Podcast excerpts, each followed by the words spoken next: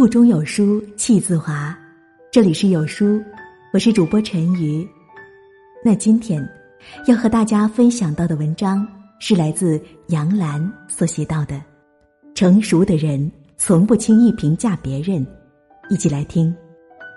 人是容易自以为是的，我们自觉不自觉的评判别人，全然不知自己也在别人不断的评判中。我们常常基于非常片面的信息，或者自我经历的联想，就在心里给别人贴上标签，下了结论，从而获得某种道德优越感。不幸的是，很多时候，人们是先形成固有印象，然后不断寻找证据来证明自己是正确的。儿子五六岁的时候。我们全家人去意大利旅行，罗马的著名景点真言之口，自然是不能错过的。据说，这个教堂门廊墙面上张开大嘴的浮雕，能够识别谎言，并咬住说谎者的手。游客到此都争相的把手伸进去拍照留念，情侣们更是在此许下相爱的诺言。电影《罗马假日》里有这样的情节：格里高利·派克饰演的记者，带着奥黛丽·赫本饰演的公主来到这里。当他把手伸进真言之口时，突然惨叫一声，拔出手臂，手已经不见了。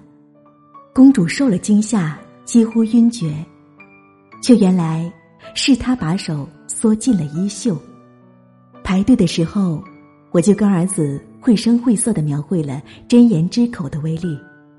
天气很热，队伍很长，儿子拉拉我的手说：“妈妈太热了，咱们去别的地方玩儿。”看我不同意，他迟疑了一会儿，小声对我说：“妈妈，我能告诉你一个秘密吗？有一次，你给我和妹妹一人一颗糖，我把她的那颗也吃了。”哦，开始忏悔了，没关系，你能告诉妈妈，这就很好。可是，他似乎还是心事重重。眼看就快排到我们了，他又可怜巴巴的拉了拉我的手。妈妈还有一件事，那次家里的碗打碎了，不是阿姨的错，可我没敢跟你承认是我打碎的。哦。那只碗的事儿呀，妈妈早就知道了，一直等你能主动的承认。儿子明显松了一口气儿，坦然多了。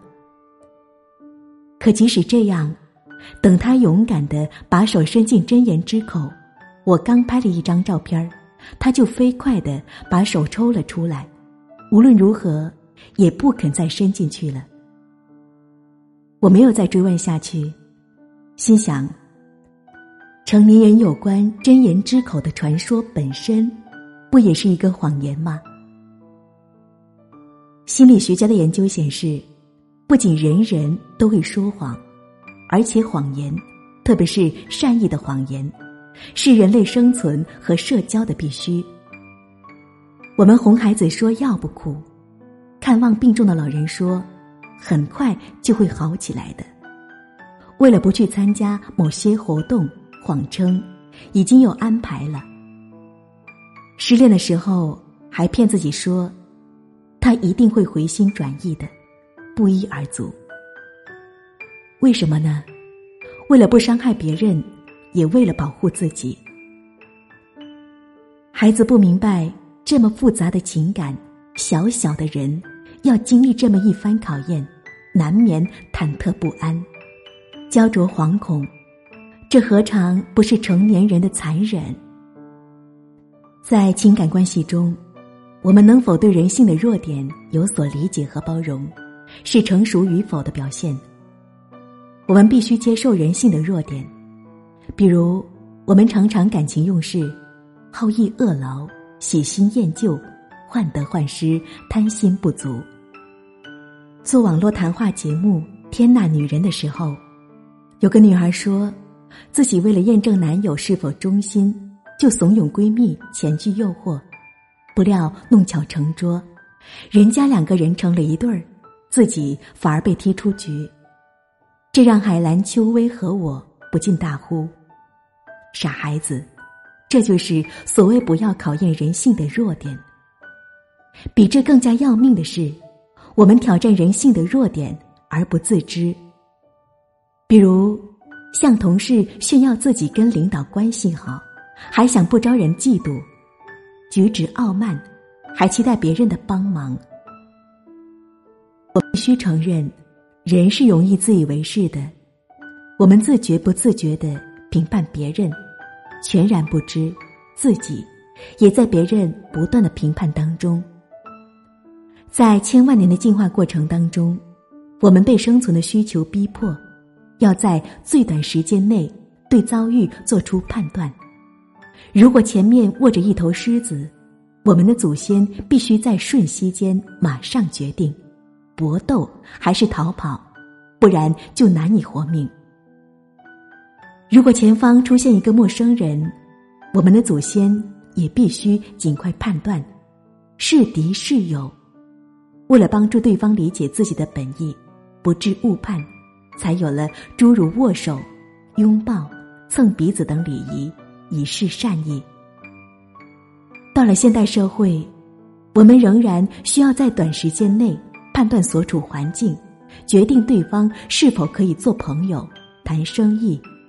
亦或是应该敬而远之，常常顾及不到对方的感受，或者对别人是否公平。我们常常基于非常片面的信息，或者自我经历的联想，就在心里给别人贴上标签，下了结论，从而获得某种道德优越感。不幸的是，很多时候。人们是先形成固有印象，然后不断寻找证据来证明自己是正确的。我曾经有一次收到我的英国朋友苏珊的电邮，说相爱了多年的男友格雷格最近另有新欢，而且就要举行婚礼了。我又惋惜又气愤。惋惜的是，认识他们很多年了，他们两个人在一起的时候。是那么的相亲相爱，这下子，苏珊怎么接受得了？气愤的是，传媒界这些大佬，自以为有了些身家就薄情寡义、喜新厌旧，置多年感情于不顾。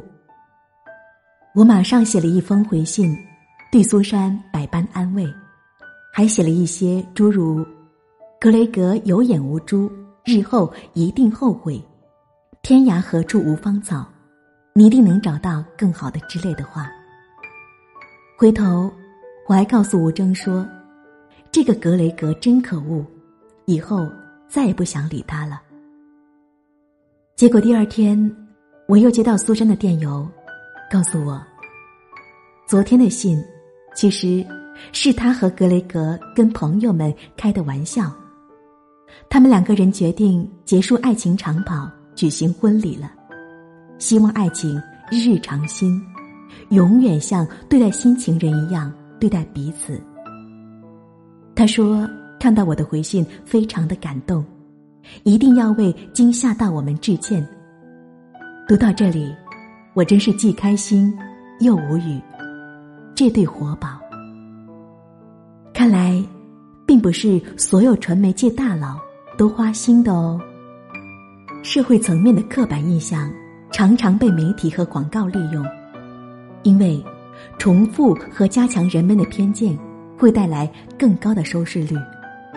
可事实上，法国人就成天谈恋爱，美国人在性关系方面就很开放，黑人就一定擅长篮球和街舞，喜剧演员就成天讲笑话，富二代。就张狂，凤凰男就吝啬。刻板印象不在于有过某些印象，而在于我们把这样基于少数案例的印象刻板化，以为它适用于一大群人。傲慢与偏见里，伊丽莎白对可怜的达西先生，就极尽刻薄挖苦之能事，最终发现，事实与他想的正好相反。尽管在书中，他的爱情最终修得正果，可现实当中，这样做，却可能让本来有可能在一起的人失之交臂。我就发现，不少非常优秀的女性。往往只凭男性的一些小小的举止细节，比如发型不时尚，或者没剪手指甲，就对他产生反感，把潜在的交往对象 pass 了。或许他觉得这是自己自主选择的结果，但是很有可能反而成了偏见的受害者。毕竟，有些人品。和个性特质，要比发型和指甲重要的多。而且，我们自己又何尝不需要他人的谅解与宽容呢？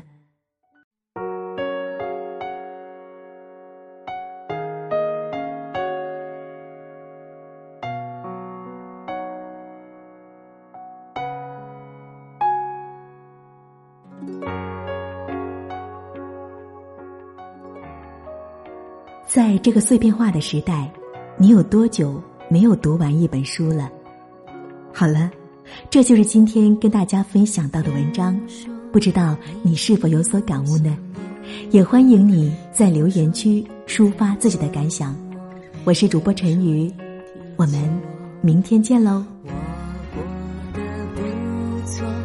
忙碌中还有感动，尝试爱过几个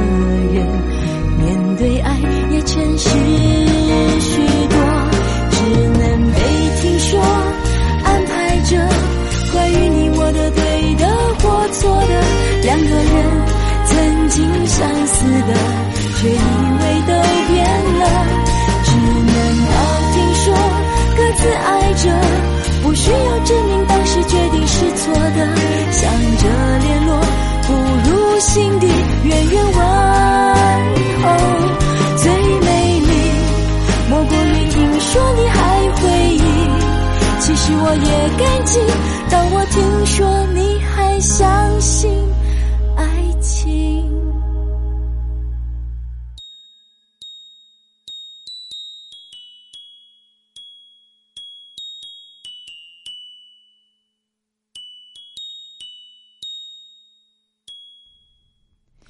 听